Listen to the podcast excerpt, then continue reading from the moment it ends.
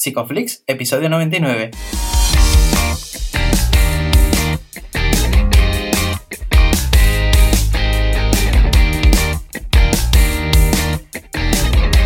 Bienvenidos a Psicoflix, un espacio de psicólogos para psicólogos, un podcast donde entre todos buscamos ser cada vez mejores profesionales de la psicología. Aquí hablamos de todas las estrategias, técnicas y noticias de la psicología contemporánea, pero siempre con la evidencia científica que nos gusta defender. Hoy estamos a 4 de marzo y estamos emitiendo nuestro episodio número 99, en el que vamos a hablar del, rol del psicólogo en la cirugía bariátrica. Pero antes, recordaros que en psicoflix.com podéis registraros de manera gratuita y estar al día todas nuestras novedades. Bienvenidos al podcast, muchas gracias por estar aquí con nosotros esta semana. Yo soy Ye y bueno, 99 episodios, ¿no, Darío? 99 episodios, una, locura. Bueno, antes, antes también vamos a dar las gracias a toda la gente que ha confiado en nosotros y, en José Molinero con el curso de, de, AD, que ha sido una locura y nos están llegando unos feedback impresionantes. Y estamos que ni no lo creemos, ya 100 episodios hacemos la semana que viene. Bueno, la semana que viene no. Esta semana grabamos el domingo en directo a través de YouTube, Twitch, Facebook. emitiremos mediante la herramienta que solemos usar. O sea que vamos a hacer un episodio con toda la gente. Mm. este es el CTA de este, de este podcast del 99. El domingo a las 8 de la tarde, no de la mañana. Domingo a las 8 no, no pega nada. Vamos a estar con, todo y con todas, eh, echando el rato, grabando el episodio en riguroso directo. O sea que está ahí todo el mundo invitado a, a esto, ¿verdad, ya? Sí, sí, con sus mejores galas en pijama. Así que os esperamos ahí. Y bueno, a la que nos vamos a hacer esperar, ¿no? A nuestra invitada de hoy, que ella es Cintia González, de, es psicóloga, en la hora de psicóloga, eh, máster en psicología general sanitaria, máster en inteligencia emocional, experta en trastornos de la conducta alimentaria y obesidad y experta en intervención en ansiedad y estrés. ¿Qué tal, Cintia? Bienvenida. Hola, buenas tardes, muchas gracias. ¿Qué tal? ¿Qué tal? ¿Cómo, cómo estamos? Muy bien, con muchas ganas de estar aquí con vosotros compartiendo este ratito y sobre lo que pues al final dedico mucha parte de tiempo, así que encantada. Mm. Qué guay. Además, sí. es un tema muy interesante lo, lo que vamos a tocar hoy. Eh, bueno, por, por, una serie, porque hay un montón de prejuicios, o al menos en los que yo he ido registrando por ahí. Yo mismo tengo muchas muchas dudas y, y eso que lo, los he visto de, de, primera mano. Pero antes eh, podría ser interesante que aunque Jet siempre presenta muy bien a, la gente, te presentes tú y nos cuentes un poco de tu Pues nada, sí, estoy, pues soy licenciada en psicología en la Complu, aquí en Madrid, que es donde, donde trabajo y donde vivo. Y bueno, pues un poco el cómo, el cómo llegué a toda esta área de, de obesidad, sobre todo, ¿no? Y, y de alimentación pues fue yo creo que un poco el corazoncito, ¿no? Mi primer caso fue justo pues un, tema de bulimia y, claro, pues con mucha supervisión y demás, pero, pero ahí fue donde empecé a bucear un poco en el tema de alimentación, de trastornos de conducta alimentaria y demás. Y bueno, pues no sé si porque fuera el primer caso o porque, pues bueno, ¿no? Al final siempre tenemos nuestros temas favoritos, pero ya desde entonces pues vi que este área era un poquito a la que me quería dedicar. Así que también ya después, pues bueno, con el máster general sanitario intenté buscar unas prácticas que se adecuasen y bueno, pues encontré en la Fundación Jiménez Díaz un programa de, cirugía bariátrica, ¿no? Donde estaba el tema de psicología, de psiquiatría y había un equipazo, bueno, lo hay, un equipazo eh, donde se trabajaba de forma multidisciplinar. Y ahí estuve un poco, pues durante, pues eso, durante unos meses trabajando de mano de, Mónica Jiménez, que era la psicóloga clínica que llevaba el, el, programa. Y ahí es un poco donde ya por fin, ¿no? Pues se, se, abrió este mundo y donde me abrieron sobre todo los ojos. Ella trabajaba mucho además con ACT, que sé que, que es un poco, pues eso, ¿no? El tema que también vosotros trabajáis mucho. Y, claro, pues ir más allá ¿no? de la terapia cognitivo-conductual eh, clásica a de repente ver que, ostras, ¿no? que hay un montón de, terapias y que hay formas de abordar la, obesidad mucho más profundas o mucho más bonitas también a veces y efectivas, igualmente efectivas, pues bueno, pues ahí ya me terminé de enamorar y bueno, pues ya empecé la práctica profesional en clínica privada eh, trabajando junto con una nutricionista, pues bueno, empezamos a trabajar todo este tema de obesidad hasta llegar un poco a donde estoy hoy, en una clínica privada también, donde se trabaja pues todo lo que es eh, obesidad pues con técnicas más menos invasivas, pero en concreto se trabaja con, con cirugía bariátrica. Entonces, pues ya por fin, ¿no? Entré en este, en este mundillo a dedicarme un poco a esa parte que me encantaba, al margen de, de la terapia privada donde yo trabajo, vamos, que veo un poco pues, pues lo general, ¿no? Entonces he conseguido ahí ese equilibrio y bueno, pues ahí estoy hoy a día de hoy, así es un poco como he llegado bueno, bueno, has tenido un buen recorrido dentro, de, dentro del campo, ¿no? Y además es un campo que, que, muchas veces, bueno, yo hasta que no, no, contactamos contigo, ¿no? No llegamos a conocer que esto existía realmente, ¿no? La figura dentro de, de, lo que es la cirugía bariátrica. Entonces me gustaría un poco que nos cuentes qué es esto de la cirugía bariátrica y qué tiene que ver un psicólogo aquí. Vale, pues bueno, lo primero, la cirugía bariátrica son todas las intervenciones que, van dirigidas o bien a la reducción del estómago para restringir la, cantidad de comida que se puede ingerir eh, de una sola vez o eh, también dirigida a modificar la absorción, o sea, digamos ya la parte más del intestino, no tanto del estómago. Entonces se restringe un poquito también esa absorción de nutrientes. Entonces, dentro de cirugía bariátrica habría como dos grandes intervenciones, unas que serían el bypass y otras que serían la manga gástrica. La manga gástrica va dirigida simplemente a reducir el estómago, a esta primera parte que decíamos de restringir ¿no? la cantidad de, alimentos que una, que una persona puede ingerir.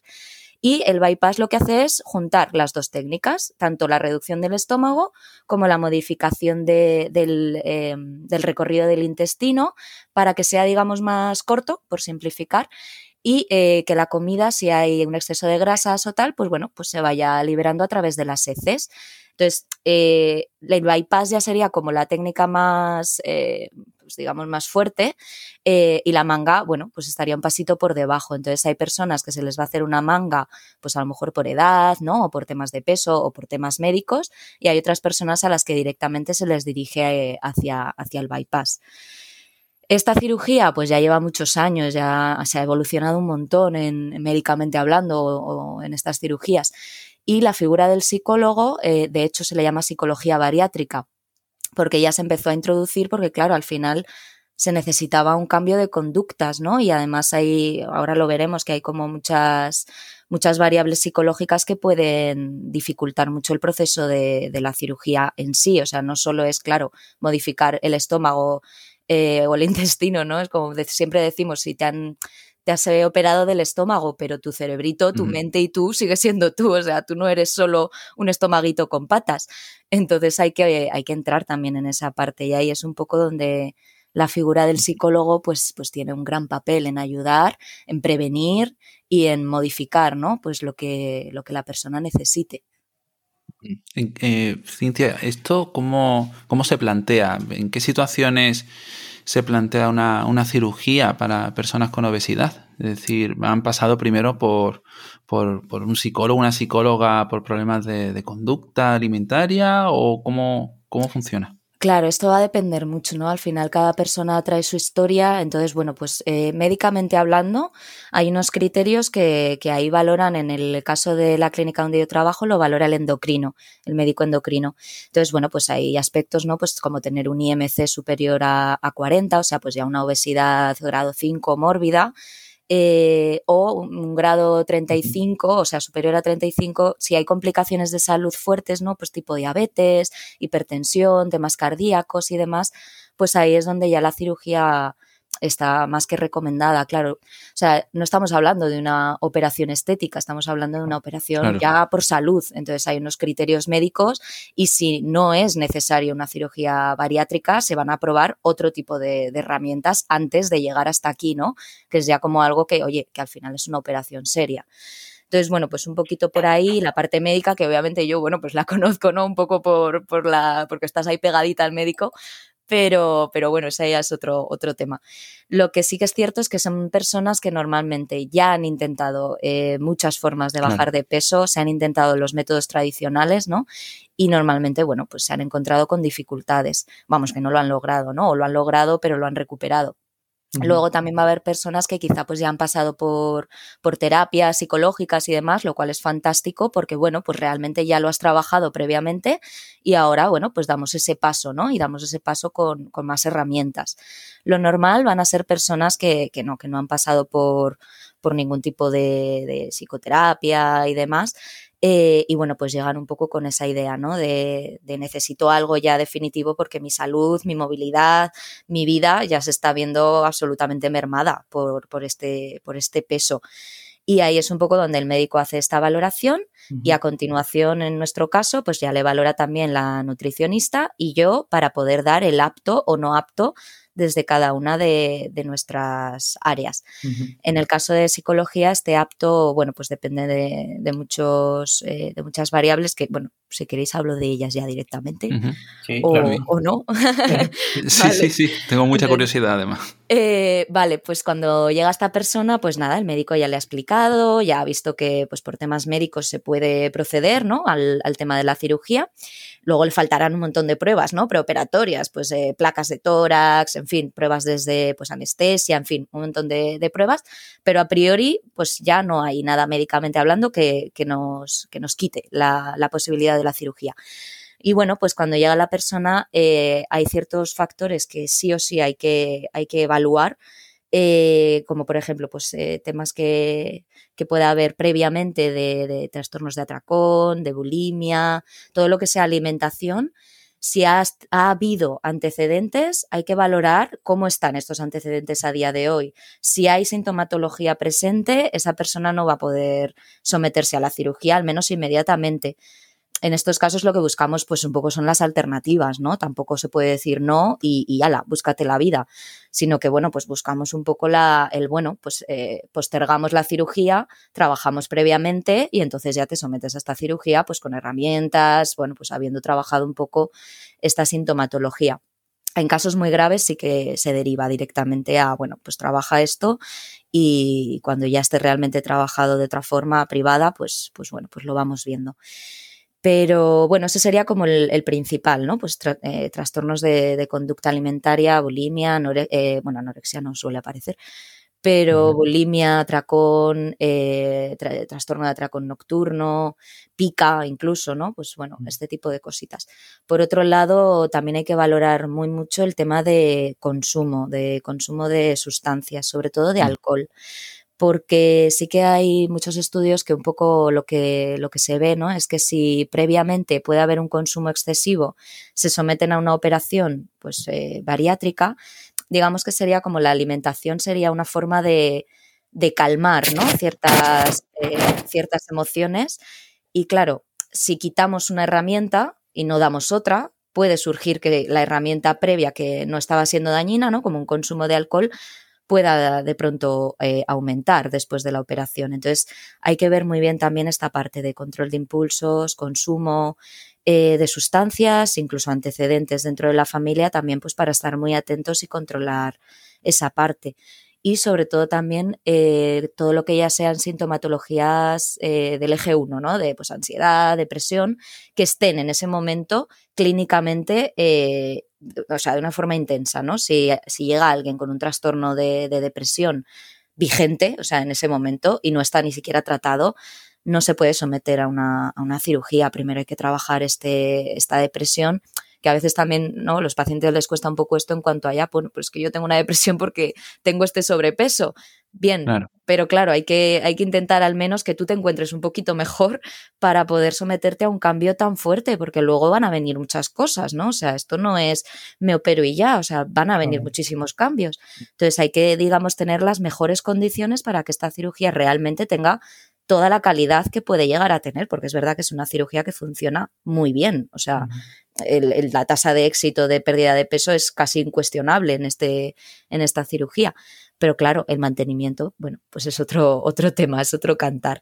Uh -huh. Y bueno, lo que también valoro yo muchas veces, ya para, pues un poco ya por, por tema más a lo mejor de, de formación profesional, es la parte traumática. Si también está habiendo o ha habido ¿no? un tema traumático intenso, fuerte, pues hay que valorarlo también y valorar hasta qué punto esto hay que, hay que trabajarlo o previamente o, o al menos tenerlo ya presente para el propio tratamiento. Claro, en este primer momento, cuando empiezas a trabajar con ellos, supongo que eh, mostrarán también un montón de expectativas, ¿no? Y muchas veces esas expectativas quizás no se ajustan a lo que realmente hace la cirugía, ¿no? ¿Cómo es este proceso de, construcción de, mitos? Claro, sí, sí, sí, totalmente. Cuando, bueno, el primero que yo creo que tiene ahí un papel primordial es el médico, porque es el primero, ¿no? Que se encuentra con, con, esto. Pero claro, luego un poco pues hay que seguir trabajando en darles esta información. Hay que valorar también muy bien hasta qué punto conocen la intervención a la que se someten. Entonces ahí el valorar ¿no? el conocimiento que tiene el paciente de la propia intervención, la información que ha buscado, eh, si conoce o no las consecuencias, pues eso ya nos da mucha información de hasta qué punto esta persona eh, viene buscando algo de una forma, digamos, pues consciente ¿no? y formal o viene con estos mitos de, bueno, pues me opero y ya.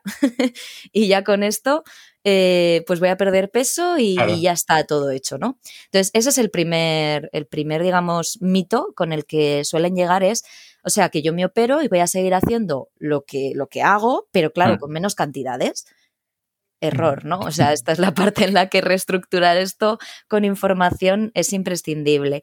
Hay que explicarles que, no, que por supuesto que no, porque al final esto lo que nos va a llevar es, sí, durante unos años, obviamente, pues por cuestiones fisiológicas no vas a coger peso, todo lo contrario, vas a adelgazar.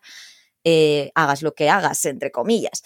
Eh, pero claro, en lo que es ya a largo plazo, si seguimos con los mismos hábitos, pues cada vez vamos a volver otra vez a, pues esto, ¿no? A estas mismas problemáticas. No, hemos aprendido nada. Aparte de que nutricionalmente hablando va a haber un montón de riesgos. Pero bueno, esa parte también ya es un poco la, nutricionista. Entonces, este mito de, bueno, pues seguiré haciendo lo que quiero y, eh, pero con menos cantidades hay que trabajarlo, hay que trabajarlo mucho y darle la información de, no, esto hay que cambiar un montón los hábitos, hay que cambiar un montón la gestión emocional y hay que cambiar mucho la toma de decisiones que, llevas a cabo con respecto a ti mismo o a ti misma, ¿no? En, la alimentación. Todo este trabajo, Cintia, se hace previamente a, la, operación también, ¿no? Sí, sí, sí, sí, sí, siempre previamente. Después, durante el, ya el seguimiento no posterior, pues siempre hay que seguir trabajando ideas que han podido quedar ahí, ¿no? Pero sí, esto es imprescindible trabajarlo previamente para que la persona comprenda realmente hasta qué punto, pues eso, ¿no? Se está sometiendo a algo con toda la información y, de la forma más, eh, más adecuada, pues con una motivación real, ¿no? Con estas ideas mágicas, ¿no? De, bueno, pues me opero y ya está. Mm, claro, incluso entiendo que no mucha gente lo vivirá con tanta sencillez en el sentido de que es una decisión, eh, bueno, difícil, ¿no? Eh, ¿Cómo lo llevan? Eh, ¿Cuál es ese proceso en esa toma de decisiones? ¿Como has dicho antes, ya lo, último que les queda o no están así? Sí, normalmente suele ser ya, vamos, eh, por, norma general, ¿no? Por lo que yo veo, no es una decisión a la ligera. Además, tengamos en cuenta el contexto de la privada, ¿no? Que también conlleva una serie de costes mm. que, bueno, pues que es para, es para darle un par de vueltas. Entonces, al menos lo que, lo que yo veo, si llegan ya con una toma de decisiones, en muchos casos esta parte no es la que a mí también me gusta mucho poder trabajar con ellos, que es llegan con mucha vergüenza con una sensación de me da vergüenza tener que, que, llegar hasta aquí, ¿no? Es como un poco esta, esta mm. sensación de señalamiento, como que los demás lo van a ver como la decisión fácil, como si esto fuera ya, bueno, pues una cuestión de como no quieres adelgazar, pues ala, ¿no? Te operas. Entonces sí que llegan con, mucha sensación de vergüenza, muchas veces con ese miedo, ¿no? A contarlo, a, expresarlo, incluso dentro de la propia familia, porque al final es cierto, claro, hay un montón de prejuicios dentro de la sociedad con respecto a la obesidad y yo creo que el mayor prejuicio es el de estás gordo porque quieres, ¿no? O no adelgazas porque quieres. Entonces ahí, hay mucho apoyo. Sí, sí, sí, sí. Mm, de hecho, era, era por eso que te, que te preguntaba, ¿no? Pues hace poco se viralizó un tuit incluso, ¿no? Lo de adelgaza uno porque quiere o ah, algo así. Total, em, era por eso, ¿no? Porque tu trabajo también tendrá que ver mucho con la validación de que, oye, que ha sido todo tu contexto y todas las conductas que has ido aprendiendo lo que te ha llevado a esto y si pudiese cambiarlo a un mm. chasquido, pues lo harías, que no, no está todo en nuestra mano. En ese sentido, además, yo hay un ejercicio que les planteo, pues ya cuando, cuando estamos eh, trabajando un poquito ya previo a la operación, que es eh, tómate un día, un momento, ¿no? Y mírate al espejo, porque bueno, también con el tema de la imagen hay mucho tema, pero les planteo un mírate al espejo y quiero que veas más allá de, de si estoy gordo, qué horror, eh, madre mía, cómo me he podido dejar, ¿no? Más allá de esto, quiero que mires un poquito en ese espejo a la personita que a lo mejor en determinados momentos ese comer emocional ¿no? o, ese comer ha tenido una función. Quizá de alguna manera pues bueno, te ha ayudado a sobrellevar un día o quizá a veces te ha ayudado a no pegar un grito a tus niños, en fin, o, de pronto a, a, dejar un trabajo y, no sé, ¿no? Tomar decisiones a veces difíciles. Entonces, no, no es la estrategia más adecuada a día de hoy, no, pero quizá en otros momentos lo fue. Entonces, empezar a trabajar, yo creo, darles esa como esta serie de, tips, por decirlo así, ¿no? Desde un primer momento creo que ayuda mucho a, encuadrar al paciente en esa dirección de, aceptación, de comprensión y de ver la funcionalidad al final del comer, ¿no? Que no se juzgue ni punto. Qué importante esto, ¿no? Y, bueno, vivimos en, un, en una realidad, ¿no? Donde, bueno, el culto al cuerpo está ahí, ¿no? Imagino que, eso también para las personas cuando, cuando se operan, ¿no? Y, tienen este cambio corporal, muchas veces esa pérdida rápida de peso, ¿no? Genera como mucha flacidez en, en, mm. el cuerpo, ¿no? Entonces, eso no, eso como que lo llaman colgajos, creo que era, ¿no? Coloquialmente. Sí, sí, sí. ¿Cómo, ¿Cómo, es ese trabajo ahí también? Porque tiene que ser muy difícil.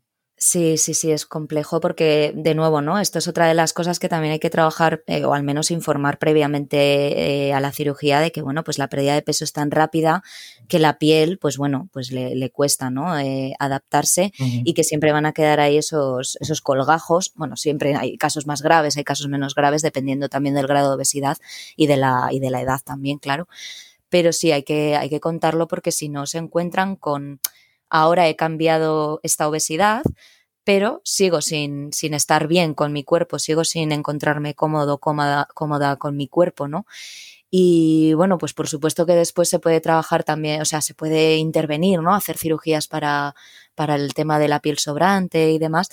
Pero claro, hay un proceso también ahí de, de aceptar que mi cuerpo se ha sometido a un cambio tan rápido que, bueno, pues que el pobre hace lo que puede, ¿no? Y físicamente hace lo que puede. Y aceptar un poquito esa parte de, quizá no es tanto, y, esto es lo que hay que trabajar durante el proceso, claro, no es tanto el adelgazar o, no, sino un poco esa parte de aceptación corporal, de, de aceptación de, del propio cuerpo como imperfecto, pero perfecto, ¿no? Eh, en su funcionamiento y en agradecer sobre todo esa parte ya de, sentirse saludable a pesar de que estéticamente haya, haya daños, pero es verdad que es un trabajo muy complejo. Mm. ¿Qué sienten eh, ellos y ellas cuando se, ya se han operado? ¿Notan que se sacian antes? Eh, ¿cómo, ¿Cómo funcionan hmm. esa autopercepción? Pues inicialmente, bueno, lo primero es que también tienen que estar un periodo ingresados, entonces ahí, bueno, pues los tiene, está muy controlado esta parte, ¿no? Eh, como siempre, un poco, ¿no? En todos los procesos, lo primero, sorpresa. o sea, el, ostras, qué fuerte esto, ¿no? Porque claro, al principio es simplemente a lo mejor, nada, un poquito de puré y ya no puedo más. Entonces, lo primero es esa parte de sorpresa.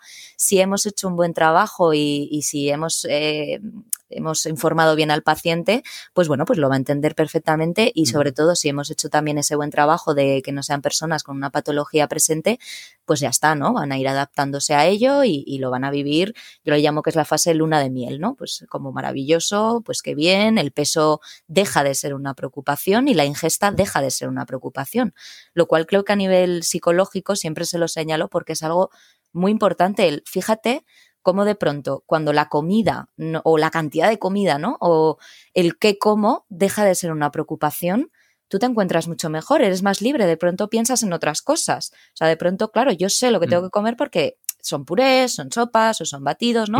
Son cosas que están muy programadas durante, sobre todo, ese primer mes, dos meses claro, ya no es una preocupación, de pronto hay un vacío ahí, ¿no? De, de, de, en el pensamiento, o sea, de pronto hay hueco para otras cosas.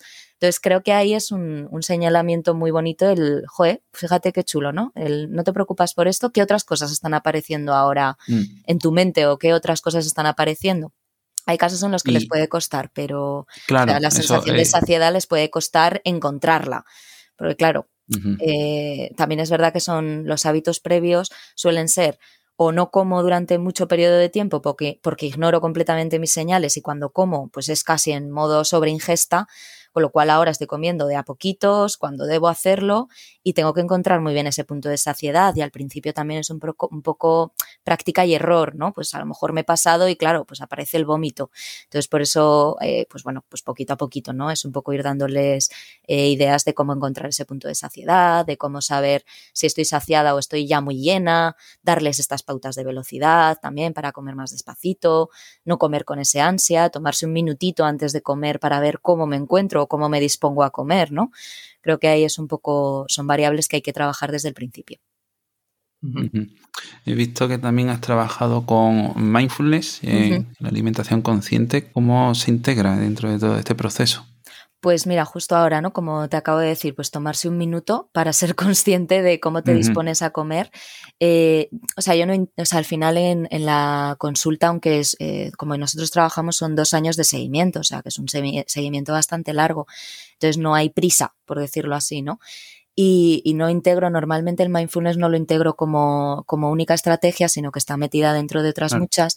Entonces a mí lo que me gusta, bueno, pues yo al final lo que hago es un poco integrar, ¿no? Entonces dentro de pautas que a lo mejor son más de control estimular, pues intento también introducir esta parte del mindfulness, pues como esto, ¿no? Pues tómate un minuto para pensar en cómo te dispones a comer, el saboreo, ¿no? Pues es otra, otra técnica que cuando empezamos ya a introducir lo que llamamos, digamos, permisos, ¿no? O el cómo volver a introducir estos, estos alimentos que parece estar prohibidos, ¿no? Y les da mucho miedo, pues desde el mindfulness se puede trabajar muy bien con el saboreo, con el tómate tu tiempo para disfrutar de ello, con todos los sentidos. En fin, hay estrategias muy bonitas dentro del mindful eating que, se pueden trabajar y, y, sobre todo también con la conexión con el propio cuerpo y con las propias señales, tanto de hambre como de saciedad, porque la, la, sensación, ¿no? O lo que también se ve es que hay mucha desconexión hay una sensación de, pues eso, ¿no? De que no sé cuándo tengo hambre, no sé cuándo estoy lleno, como mucha desconexión. Entonces ahí desde la, meditación hacia el cuerpo, hacia las señales, permitirte tener hambre o permitirte querer comer, ¿no? Que también muchas veces hay un tema de no debería pensar en comer, eh, cosas que no, que no debo. Es como, bueno, tú y todos, ¿no? O sea, cualquier persona humana puede permitirse pensar en lo que, en lo que quiera, ¿no? Otra cosa ya va a ser lo que decidamos para ti, pero juzgarte o, castigarte por pensar, me apetece un donuts, en fin, mm, pues esa parte hay, mm. que, hay que darles todo el permiso del mundo a pensar en ello. Pensarlo no es hacerlo. Entonces también darles estas estrategias, ¿no? De, de control. En este proceso de post-recuperación ¿no? de, la cirugía, eh, no sé si en algunos casos se produce recuperación del peso. Sí, a largo plazo eh, sí que está investigado que, puede haber una reganancia de peso, además en porcentajes muchas veces altos. Es verdad que a lo mejor ya se da a partir de los 6, 5, 6, 10 años, ¿no? Lo raro es que haya una reganancia de peso total pero una reganancia de peso sí que se puede dar. Ahí es donde introduciendo un poco toda la parte de seguimiento psicológico, pues sí que se puede, se mejora, ¿no? El, el resultado. Pero claro, es que volvemos a la misma idea. Es, normal porque al final la operación va al cuerpo, no a la mente, no a los hábitos, e incluso al estilo de vida. Es que al final es cierto que, sobre todo aquí en Madrid, llevamos unos estilos de vida de, madre mía. Yo antes por lo menos comía a veces en el metro, es que ahora ni eso. Ya no se puede con el coronavirus. Entonces es verdad que hay momentos que realmente te encuentras con muchas dificultades para poder gestionar esta parte de alimentación. Sí, siempre hay soluciones, pero bueno, también hay veces que es una cuestión de aceptación y de buscar soluciones por otra parte o de aceptación de mi estilo de vida, mm, bueno, pues no me permite hacer ejercicio todos los días eh, y comer absolutamente saludable siempre, con lo cual, bueno, pues un poco esa parte de, dentro de lo que es saludable, pues también una aceptación. Lo que me parece curioso es que se dé a tantos años, ¿no? Porque podría darse a menos y cómo esos hábitos de repente que no es de repente, entiendo, pero cómo aparecen, ¿Qué, es lo que pasa en el contexto de muchas personas para que de nuevo ganen peso. Pues lo normal en estos casos, claro, también es verdad que como la, historia de la cirugía bariátrica ha sido sobre todo muy médica, obviamente, pues eh, ahora ya no tanto, ¿no? O por lo menos ya no lo veo tanto, aunque sigue habiéndolo, pero había muchos casos de te opero y ya. Entonces, mm. incluso en hospitales, ¿no? Pues se hace la operación, pero luego no hay un seguimiento de ningún tipo. Nutricionalmente sí que suele haber un seguimiento, porque claro, sobre todo en cirugía de bypass hay un tema de, de desnutrición y hay que controlarlo con suplementos. Pero, pero bueno, claro, a las personas que antes a lo mejor se les, se les operaba y ya está, y, y, te dejan libre, digamos, pues esos hábitos sencillamente van volviendo, van volviendo porque claro, esto es un poco como las etapas de, de contemplación, acción, ¿no? Sí. Eh, y mantenimiento. Entonces, claro, mm, llegan a, a, la cirugía, suelen llegar pues con mucha motivación, las cosas súper claras, no, yo no voy a volver a hacer esto, tal, ¿no? Quiero cambiar mi vida y etcétera. Pero claro, luego llega la vida real y poquito a poquito se va imponiendo y poquito a poquito se van recuperando esos hábitos. Además, el estómago, pues precisamente esto es la operación, ¿no? El estómago es flexible, es un músculo y puede ir volviendo poco a poco al tamaño inicial, con lo cual pues bueno, pues es un poco un tema tanto fisiológico como psicológico, esa reganancia de peso y se va dando de a poquitos pero por la misma razón que nadie llega a una obesidad mórbida de pronto, o sea, es una cuestión de muchos años, ¿no? Y de poco a poco, poco a poco, claro. se va llegando. Entonces, pues lo mismo posteriormente a la, a la operación.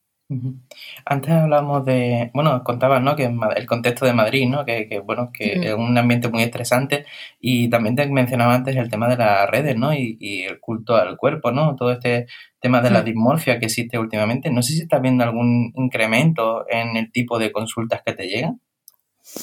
Mm, la verdad es que no, la verdad es que es que es lo que hablamos, ¿no? Como en este caso es un tema tan, tan serio, o sea, uh -huh. lo, lo viven como tan serio, pues no están tan influidos por un tema tanto, de hecho es lo primero que te dicen, si es que yo no vengo buscando un cuerpo 10, claro, o sea, yo no claro. vengo en busca de esto, yo lo que quiero es subir las escaleras sin ahogarme o jugar con mis hijos sin ahogarme o poder montarme, pues a veces en estos casos poder montarme en una atracción, o sea, que es que realmente no, no se ven tan influidos por esto. Ojo, que luego va a aparecer, por supuesto, claro, todo el tema de, de imagen y en cuanto a la dismorfia también de la misma forma que hay una dismorfia, eh, pues por ejemplo en anorexia, ¿no? La tendencia a verse más, más gordas, verse más grandes, este tema, en obesidad incluso nos encontramos a veces con lo contrario, con una dismorfia de yo no me veo tan mal como luego estoy, ¿no? Uh -huh. eh, o sea, muchos pacientes a lo mejor vienen a consulta y les cuesta muchísimo pesarse y me dicen, no, si yo más o menos creo, y cuando se pesan, bueno, conmigo esto no pues, sucede, pasa sobre todo con endocrino y nutrición,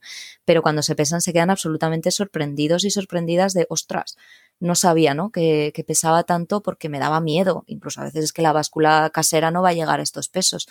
Entonces ahí hay un tema incluso de todo lo contrario, de no solo es que no, es que me vea más grande, sino que es que incluso al revés, ¿no? Me veo menos grande también por una desconexión, claro, una desconexión con el espejo, con la imagen, o sea, evitan todo tipo de, en muchos casos se evita todo tipo de actividades que te hagan ser consciente del peso, ¿no? O de, o de la imagen. Mm, claro. Y tengo también eh, interés en cómo funciona la comunicación con el resto del equipo. Uh -huh. eh, ¿Cómo vais? Bueno, pues no, no sé si veis a, a, los pacientes en conjunto, de forma individual, ¿cómo, cómo va todo eso?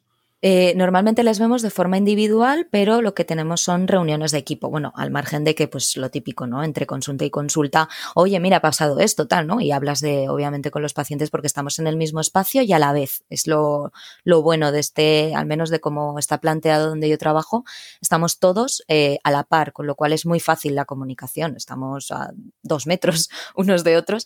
Entonces, ahí está un poco esa parte. Eh, lo que sí que estamos un poco, porque antes de la pandemia estábamos haciendo grupos, eh, pero claro, llegó la pandemia y, y, fastidió un poco el plan y ahora hay que reajustar un poquito el cómo hacerlo vía online o, en fin, hay que, hay que replantear estas cosas que, que se nos complican un poco. Eh, para mí sería lo ideal, desde luego, ¿no? Pues poder hacer claro. grupos donde estuviera, sobre todo al final, nutricionista y, y, psicóloga, que somos las que estamos más, más en el día a día con ellos, uh -huh. sería fundamental, pues, bueno, un poco grupos de apoyo, ¿no? En, en cirugía. También es cierto que, claro, no tenemos el mismo volumen que puede tener un hospital, donde sí que sé que se trabajan con grupos pre, grupos pro, post. Nosotros no tenemos tantísimo volumen, pero, pero sí sería ideal y de hecho, pues eso, estamos un poco en ello a ver cómo, cómo lo encajamos. Pero bueno, la comunicación sobre todo va un poco en esto, ¿no? En las reuniones que vamos teniendo de, de equipo, en cómo al final, pues yo con mi compañera pues bueno, al final nos tomamos esos ratitos de, venga, pues vamos a ver este paciente que le está costando esto, lo otro, pues de pronto con un paciente, oye, mira, la báscula creo que ahora mismo no le va a ayudar. Entonces, eh, cuando le peses, pues tú no, no le digas el peso, ¿no? Para que ella, ella, sí que tiene que tener un poco ese control, ¿no? Porque le, lo necesita necesita. Pero al paciente, pues en este caso a lo mejor no le ayuda. Pues vamos a trabajar. Hay casos en los que ella les ve primero y yo después, otros en los que le digo, venga, no, pues este le voy a ver yo primero y luego ya contigo, ¿no? Pues para trabajar con lo que se va a enfrentar. Bueno, pues es un poquito así. Al final es, no es, digamos, tan formal, ¿no? Como, como, eh, pues, como tener reuniones constantemente, pero pues de manera informal entre, entre nosotras esa comunicación. Qué bueno. ¿Y cómo se integra a la familia en toda esta comunicación y demás? Porque al final, yo qué sé, si en casa tenían la, mm, costumbre de pedirse una pizza cada uno y ahora ya pues, no entra eso, no, o los platos súper cargados, es el contexto lo que nos va también eh, metiendo en estas dinámicas. ¿eh? La frase mm. estrella es, tú te has operado, tú haces dieta, pero nosotros no tenemos por qué. Entonces, entonces es, complicado, es verdad que es muy complicado. Yo ahí lo que tengo un poquito, pues si, si han venido acompañados, pues bueno, pues se puede ver un poco, es que claro, con el coronavirus, pues todo ha cambiado un montón, ¿no? Pero lo que interesaba a veces era que en esta parte más informativa sí que pudieran pasar acompañados de la persona que esté en ese momento con más apoyo para poder también contarle un poquito, al margen de que luego ya pues la, la sesión sea individual, pues una parte está de privacidad, ¿no? Eh, pero lo que he hecho, por ejemplo, pues es un poco una especie de, yo les doy como mis pautitas previas, ¿no? Por escrito. Les digo, oye, esto es para tu X, ¿no? Pues con quien convivan, tu pareja, tus padres, tu familia, quien sea. Pues esto quiero que se lo des a ellos para que vean que ellos también forman parte de este proceso. Y ahí pues entran estos consejitos o, estos, o estas frases, ¿no? De eh, la obesidad no es una elección, vamos a entender la obesidad como una enfermedad, que lo es, porque al final provoca muchas enfermedades, y como una enfermedad además multicausal, que tiene un montón de causas, no es solo cuestión de fuerza de voluntad. Eh, pues también les hablo un poco de que el cambio al final son cambios que no es una dieta, que es que son cambios de hábitos, o sea, de hábitos que son saludables para cualquier persona. Luego, en algunos casos, sí que va a ser necesario el, intervenir incluso, ¿no? Con, sobre todo cuando, cuando el tema es más de pues alguien que tenga sus padres conviviendo, ¿no? no suele ser el caso, pero porque suelen ser personas más adultas ya, pero si es necesario, sí que hay que intervenir con ellos, pues bien sea a lo mejor vía telefónica, oye, mira, pues esto que está sucediendo, ¿no? Esas dinámicas que, pueden eh, dificultar a la persona a mantener sus hábitos. Eh, y bueno, pues con el tema de pareja se trabaja un poquito desde la asertividad y también, por supuestísimo que sí, desde el, claro, es que cada persona va a tener su, su derecho, ¿no? A elegir su propia alimentación. Vamos a intentar pedir ese apoyo hasta el punto en el que ambos podáis estar cómodos, pero no podemos impedir que tu pareja un día, si quiere comprarse un McDonald's, pues, pues bueno, pues no pueda hacerlo, ¿no? Obviamente.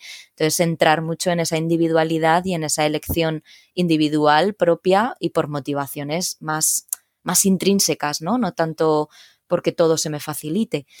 ¿Cuesta? Sí, obviamente cuesta, porque al final, pues lo que decimos, claro, si está alguien a mi lado comiendo algo que eh, objetivamente hablando tiene un sabor, tiene un olor, tiene un tal, pues va a ser más difícil a veces, pero ahí está también mucho el trabajo de Nutri, de darles un montón de, ideas también de, de hacer dieta entre, pues, entre lo que ellos conocen como dieta no es pollo y ensalada, que hay un montonazo de, formas de disfrutar de la alimentación saludable. Entonces ahí un poco pues se les va dando estos, estos tips también, ¿no? Para poder disfrutar, más allá de que nunca va a haber nada prohibido y entonces simplemente es una cuestión también de aprender a, a manejar, bueno, pues la comida rápida y estas cosas. Lo que es que ya llega, claro, a un periodo más largo. O sea, inicialmente no, se puede introducir, pero porque es peligroso para la persona directamente. Entonces, de primeras no se puede introducir estos alimentos. Entonces, ahí, sobre todo en esta primera etapa, sí que es verdad que se necesita mucho la parte de, apoyo familiar o de apoyo en casa. Nos hablabas también eh, hace unos días, ¿no? Cuando, cuando contactamos por el tema de la entrevista, que en este campo también, ¿no? En las clínicas privadas hay mucho intrusismo en forma de, de coaching, ¿no? Cuéntanos un poco sobre esto. Sí, esta parte es un poco la que he ido viendo, ¿no? Que de pronto, pues, eh, cirugía, tal, o balón intragástrico, lo que sea, con acompañamiento de un coach nutricional o de un coach, eh, es que bueno, según como le llamen, interpersonal, tal. Ahí hay como muchos términos. Sí, que, bueno, yo me pierdo un poco, ¿no? Ojo, que yo hay ciertos tipos de coach que perfecto, ¿no? Pero creo que hay áreas que, que, que no, que directamente es un no y punto, o sea, no, no, no hay más. Entonces sí que hay que tener mucho cuidado. Entonces esto ya de cara a quien nos pueda escuchar, que, que bueno, pues que bien sea paciente o, incluso que sea un coach, que maravilloso, pero que hay áreas en las que, como estamos viendo, ¿no? Hay que tener una serie de herramientas clínicas, en este caso, bueno, yo soy sanitaria, pero herramientas sanitarias clínicas que, que te permitan valorar de verdad lo que puede haber y, que no es una operación sin riesgos, o sea, es una operación con muchos riesgos, que si metes a una persona con un trastorno por atracón en esta operación, es que estás poniendo en riesgo su vida. Entonces, sí, hay que tener mucho cuidado. Creo que tendrá que ver también, supongo, con esto de que nos gustan más las palabras en inglés que, la palabra psicólogo. Mm. Y bueno, pues parece que coach va a atraer más a las personas o van a rechazar menos. Y ahí creo que hay una equivocación, ¿no? Creo que hay que invertir más en, en que cuando, bueno, pues como pasa donde yo trabajo, pues siempre pasan, incluso en la informativa, aunque no vayan a contratar después o no sepamos si van a contratar después el servicio, pero bueno, pasan conmigo y yo les explico el papel del psicólogo aquí, ¿no? Pues que estamos para eh, ayudar a modificar hábitos, todo el tema de de emociones, todo el tema de la historia previa, incluso en motivación, porque no todo el mundo va a tener una patología y hay casos que sí es verdad que, bueno, pues simplemente necesitan pequeños apoyos, pequeñas herramientas y funcionan perfectamente. Pero bueno, creo que es más invertir en eh, meter a una persona que realmente eh, vaya a hacer que este servicio sea de calidad e invierte un poquitito de tiempo en que explique ese papel y ya está. O sea, y no va a haber mayor problema, ¿no? O sea, nadie al final dice, no, no, no, yo con psicólogo ni de coña. Vamos, yo no me he encontrado con estos casos. Si les cuesta un poquito, lo explicas, pero enseguida entran y ya está. Así que hay que tener mucho, mucho cuidado con este tipo de, intrusismo. Sí, sí, sí. Mm, Puede ser muy peligroso. Desde luego. Pues Cintia, yo quiero hacerte una pregunta que va a versar sobre tu opinión. te voy a pedir que te mojes un poco, pero eh, porque bueno, es que esto tampoco lo podemos contrastar de otra forma. Em, imaginemos que, a ver, ¿cómo, cómo te lo contextualizo? La, cirugía en sí misma es un revulsivo. Quiero decir, eh, de hecho he estado mirando eh, la medición de la autoeficacia con, al hacer la cirugía y tal, y veo que aumenta. Entonces, em, si no hubiesen estas limitaciones en cuanto a la, alimentación justo después de la cirugía, que tienen que estar con, bueno, con papillas y demás, mm, ¿tú cuál crees que sería el porcentaje de, digamos, dónde está la balanza? Si tiene tanto que ver con, oye, me he hecho una operación y esto me genera conciencia de los hábitos que tengo que ir instaurando, eh, ¿O es simplemente esa autopercepción que se tiene sobre la saciación la que está efecto? Esto influye, obvio. Pero si tuviésemos que ponerlo en, esa balanza, ¿cómo crees que influye el hecho de que la cirugía sea en sí mismo un revulsivo sobre esos cambios comportamentales? No sé si me he explicado bien. Sí, creo que lo he entendido. Eh, sí, a ver, eh, claro, es que al final la, es lo que hablamos, ¿no? Esto de intentar dividir, digamos, o separar mente-cuerpo para mí es muy difícil.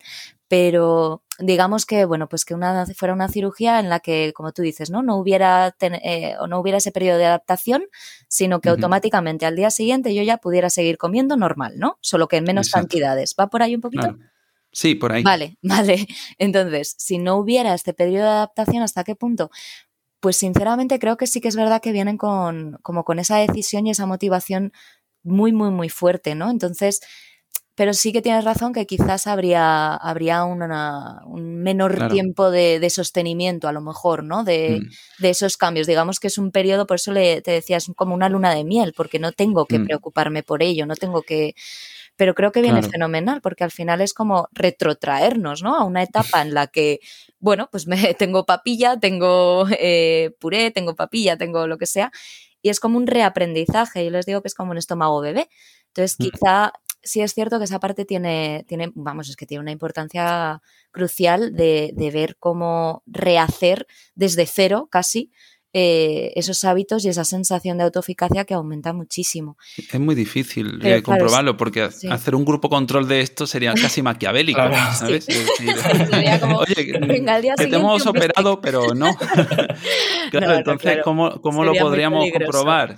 sería muy peligroso, pero creo que lo más parecido a esto sería un grupo control sin eh, ningún tipo de, apoyo, ¿no? Simplemente con, casi con vienes, te doy el papel con lo que te toca y ya está. Creo que sería lo más eh, parecido a un grupo control, eh, pues estas personas que se operan y no tienen ni un solo seguimiento, casi ni de la nutricionista, o sea, que no vieran a nadie, simplemente el mm. papel eh, delante con lo que tienen que hacer. pero bueno, creo que al final, pues eso, ¿no? Que por eso estamos donde estamos en este caso y que, y que es que es imprescindible para, para dar esas herramientas, sí. Bueno, Cintia, estamos llegando casi al final del programa. Si tuvieras que dar un mensaje, sí, sí, se, ha pasado volando. Si, si tuvieras que dar algún mensaje final con el que la gente se tenga que quedar con respecto a este tema, ¿cuál sería? Pues supongo que me pongo un poco ahí, pues tema prejuicios, ¿no? Que es con lo que últimamente estoy ahí un poco bueno, pues trabajándomelo y trabajándolo, porque también hay que autotrabajarse en esto, que, quieras que no vivimos eh, donde vivimos.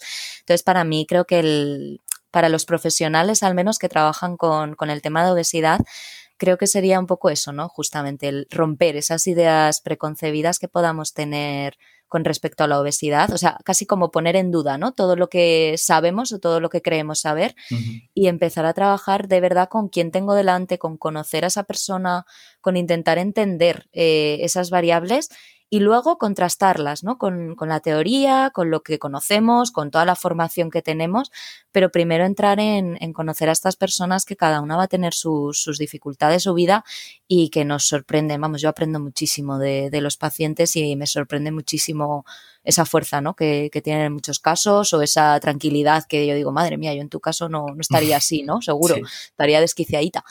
Eh, entonces creo que lo primero o el mejor eh, consejo es este, ¿no? El de primero persona y luego la teoría se contrasta y se trabaja. Pero primero entender estas historias porque no es nada fácil y si no hacemos esto estamos cayendo en el primer prejuicio que es ver a una persona con obesidad y no ver a una persona, simple y llanamente. Qué mensaje tan importante para cerrar el episodio. y bueno, no, no, no me quiero ir sin que nos cuentes dónde te pueden localizar. Pues yo trabajo de manera privada en, aquí en Madrid, en Aure Psicología, que es mi, mi proyectito. Y bueno, luego estoy también en esta clínica privada, que es Clínica Londres, que bueno, tiene varias en, en toda España. Eh, y bueno, pues ahí es donde, Clínica Londres en Madrid, ahí es donde un poquito me pueden encontrar y si quieren buscarme a mí directamente en la página web www.aurepsicología.com pues ahí tienen todo lo que, todo lo que puedan necesitar. Muy bien, pues lo pondremos en, en, la web también para que te puedan encontrar porque haces un trabajo estupendo y estamos muy contentos de haberte tenido aquí. Muchas gracias. Muchas gracias, un placer. Muchísimas gracias. Muchísimas gracias. Y bueno, muchas gracias también a vosotros que estáis al otro lado. Ya sabéis que la semana que viene cumplimos el episodio 100, este domingo, así que os esperamos en directo por todas las plataformas virtuales. Así que nada, nosotros nos vemos muy pronto. Suscribiros si os ha gustado el programa y nos vemos el próximo jueves a las 8 de la tarde con un nuevo episodio aquí en psicoflix.com, en Spotify, en iTunes y en iBox. Hasta luego. Hasta luego.